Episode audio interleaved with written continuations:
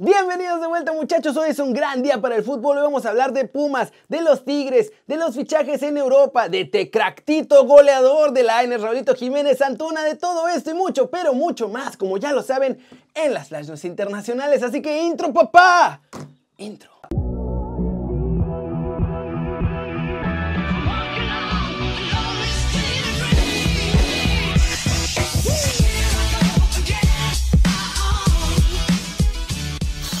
Arranquemos con la nota One Fútbol del día que por fin llegó la hora de la acción y la Femex Food demandó a la fianzadora del Veracruz. La deuda del Club Tiburones con jugadores, cuerpo técnico, staff y demás sigue existiendo. Muchas familias siguen sin ver un solo peso y es por eso que por fin la Femex Food metió una demanda legal contra la fianzadora que sigue fingiendo demencia total con el pago de esta deuda. La cosa estaba además bien sucia en Veracruz. A los jugadores ya se les pagó lo que se les debía de acuerdo con los contratos que tenían registrados en la Femex Food.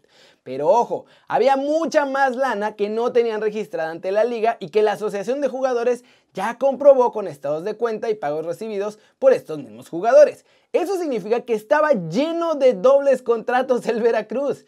Y bueno, como ahora dice que fue un errorcito de la Femex Food, pues también están tomando en cuenta estos contratos dobles y sobre esa lana es sobre la que tiene que pagar la afianzadora. Y bueno, la demanda no significa que ya les vayan a pagar a todos lo que les deben. Solo significa que al menos están tratando de limpiar un poquito del cochinero que tenían en Veracruz. Y recuerden que si quieren saber todo de la Liga MX, pueden bajar la app de OneFootball. Es gratis y el link está aquí abajo. Y hoy hay un montón de noticias, así que nos saltamos la trivia y nos vamos directo a la siguiente. Noticia muchachos, se les dijo, se les avisó y Alexis Vega se quedó fuera de la selección mexicana. Y es que hace algunos días el jugador de Chivas declaró que no quería ir a los microciclos y que prefería trabajar con Chivas. ¿Por qué lo hizo? Pues no está claro, no sabemos si realmente era cosa del jugador o si lo presionaron en el club o qué pasó. La cosa es que esta declaración ya tuvo consecuencias y Jaime Lozano tomó la decisión de no contar con Vega para la selección preolímpica, pues porque a nadie se le va a llamar a la fuerza. Como dijo que no quiere ir a los microciclos, pues entonces no lo van a convocar. Ahora se perderá los microciclos, pero a menos que esté rompiendo la liga, va a ser muy difícil que también lo llamen al grupo que disputará el preolímpico porque no va a trabajar con ellos. Nada de trabajo con ellos antes de este torneo, muchachos. Y luego, si México califica olímpicos, a ver si no lo cepillan ahí también. Y todo por una declaración que no tenemos idea para qué la hizo, ¿verdad? Ay, Dios mío. Pero bueno, vamos con el cortecito internacional y los fichajes que se están cerrando en Europa. Hay más cambios, aunque todavía ningún bombazo oficial, aunque hay algo de los Red Devils interesante. Es oficial, el Bayer Leverkusen se hizo con Frimpong. Se va del Celtic, va a probar suerte en Alemania a cambio de 11 millones de euros. El Rangers también es oficial que han contratado a Jack Simpson, que era jugador del AFC Burnout. El futbolista se incorpora al equipo escocés hasta que acabe la temporada. A Arteta le preguntaron si Lucas Torreira va a terminar su sesión antes de tiempo en el Atlético de Madrid y el técnico del Arsenal dijo que eso no va a pasar. Se queda con los colchoneros. Hablando de los colchoneros, Marcos Paulo tiene precontrato ya con el Atlético de Madrid. Lo confirmó su actual club, el Fluminense. Jesse Lingard se va del Manchester United, será jugador del West Ham. David Moyes confirmó en rueda de prensa que el delantero Red Devil pasará el reconocimiento médico y que el trato está a punto de cerrarse. La Juventus también cierra otra contratación juvenil. El muchacho Nicolo Rovella del Genoa tiene 19 años y van a pagar 18 millones por él. Y hablando de novelas, sigue la de Antuna, incluso más fuerte que lo de Charlie Rodríguez. Es alucinante, la verdad. Y Chivas ya le puso precio, obvio, muy, muy caro. Sergio Lugo sigue insistiendo con el interés de tres clubes italianos en Uriel Antuna, todos con sus respectivos peros, y hoy ha vuelto a hablar con Víctor Manuel Bucetich, que es su compa y con el que trabajó también antes como auxiliar técnico. La idea es trabajar en esos detalles de Antuna para ver si pueden convertir ese interés que presume de clubes italianos en una venta el próximo verano. Hay dos problemas. El primero es que por mucho que hable de interés, dice que va a tardar en convertirse en realidad, sobre todo porque quién sabe si Antuna realmente cumplirá los requisitos que piden en Italia, o los que Lugo dice que piden en Italia. Y el segundo es que Chivas ya le puso un precio de no más, 15 millones de dólares a Uriel Antuna si se quiere regresar a Europa. 15 millones por Antuna. ¿Ustedes creen realmente que algún club europeo pagaría esa lana por nuestro chavo? Yo lo veo difícil, digo, ojalá se hiciera, pero por esa lana se ve muy complicado, muy, muy complicado. Pero bueno, ¡Vámonos, vámonos! Con el resumen de los mexicanos en el extranjero logrando todo. Gatuso a la Chucky de 9, Raúl está más que de vuelta, Laines sí está contagiado y Tecadios hizo un golazo de capo. Empecemos con Raúl Jiménez que cada día hace más trabajo de gimnasio para ponerse a punto para volver a los entrenamientos. ¿Qué sigue?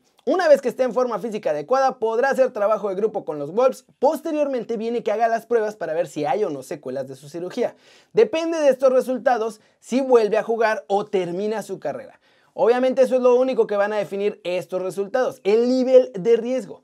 Pero con todo el seguimiento que le han dado a su lesión, con los cuidados médicos que ha tenido, con cómo ha ido trabajando y con la gente del Wolves siempre al pendiente, todos están muy positivos de que volverá a las canchas y no tendrá ninguna secuela de gravedad.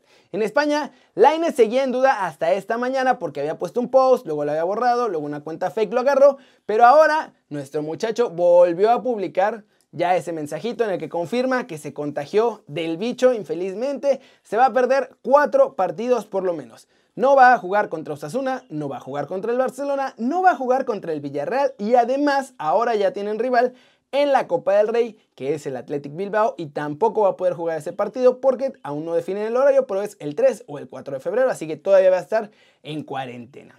Además, Tecatito, muchachos, en Portugal, el señor Tecate, ya no es Tecate, es el señor Tecate, se destapó en la taza de Portugal con un golazo buenísimo para poner al frente a su equipo.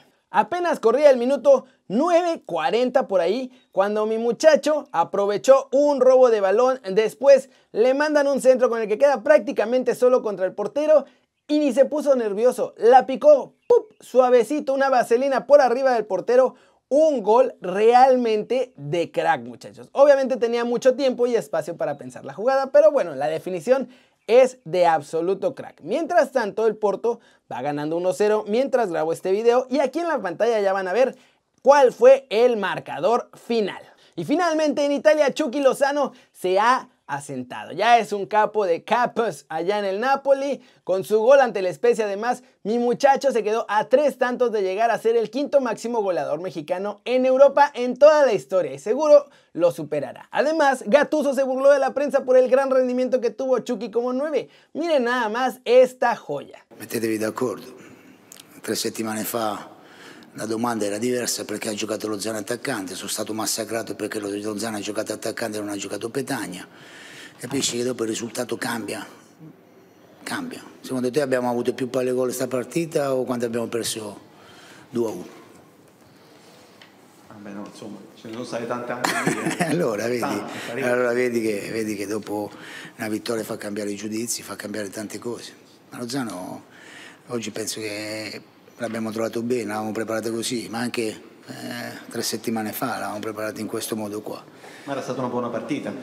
Abbiamo perso però la, la, domanda del tuo collega è stata perché non ha giocato Petagna e ha giocato lo Zana attaccante. Capisci che va bene, ma questo fa, mi piace molto a me parlare di queste robe qua, dopo dipende uno come vede il calcio, però va bene. ¿Cómo la ven? Cada día Gattuso ama más a Chucky porque ahora hasta le da chance de vengarse a los periodistas que lo cuestionaban por andarlo poniendo de, delantero, esencialmente de 9. Y bueno, Tecatito, ya vete una liga más grande, papu, ya vete. Pero la pregunta del día la tenemos que hacer, obviamente, de Uriel Antuna, porque ustedes díganme, ¿creen que algún club, cualquiera, dejen ustedes esos tres que dicen que están interesados en él, cualquier club pagaría 15 millones de dólares por fichar a Uriel Antuna? Díganme aquí abajo.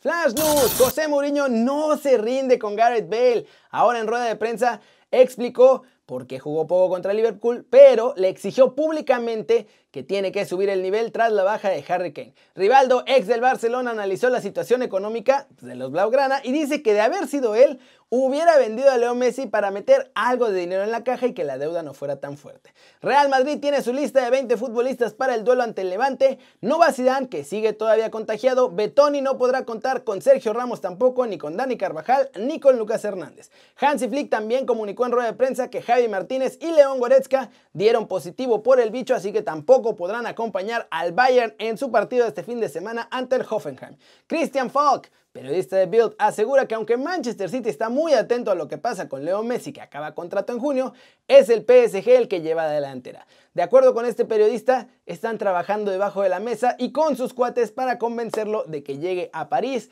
al final de la temporada. Loquísimo, muchachos. ¿Dónde creen que vamos a ver a Messi? Yo creo, la verdad, que también se a al PSG. Por los petrodólares, por Neymar, está Di María, tiene ahí a sus cuates, es un buen equipo que quizá lo podría ayudar a levantar la Champions. Y bueno, ¿se imaginan qué podría hacer Poquetino con ese equipo? Yo creo que le iría muy bien. Pero bueno.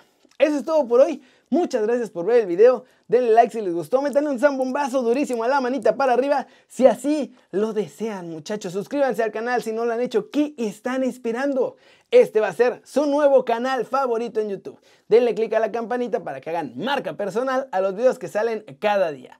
Yo soy Kerry, ya se la sándwich muchachos. Siempre me da mucho gusto ver sus caras sonrientes, sanas y bien informadas. Y Aquí nos vemos mañana desde la redacción. Vamos a tener todo el mercado en vivo ahora que vayan cerrando las ventanas. Va a estar buenísimo. Chau, chau, chau, chau.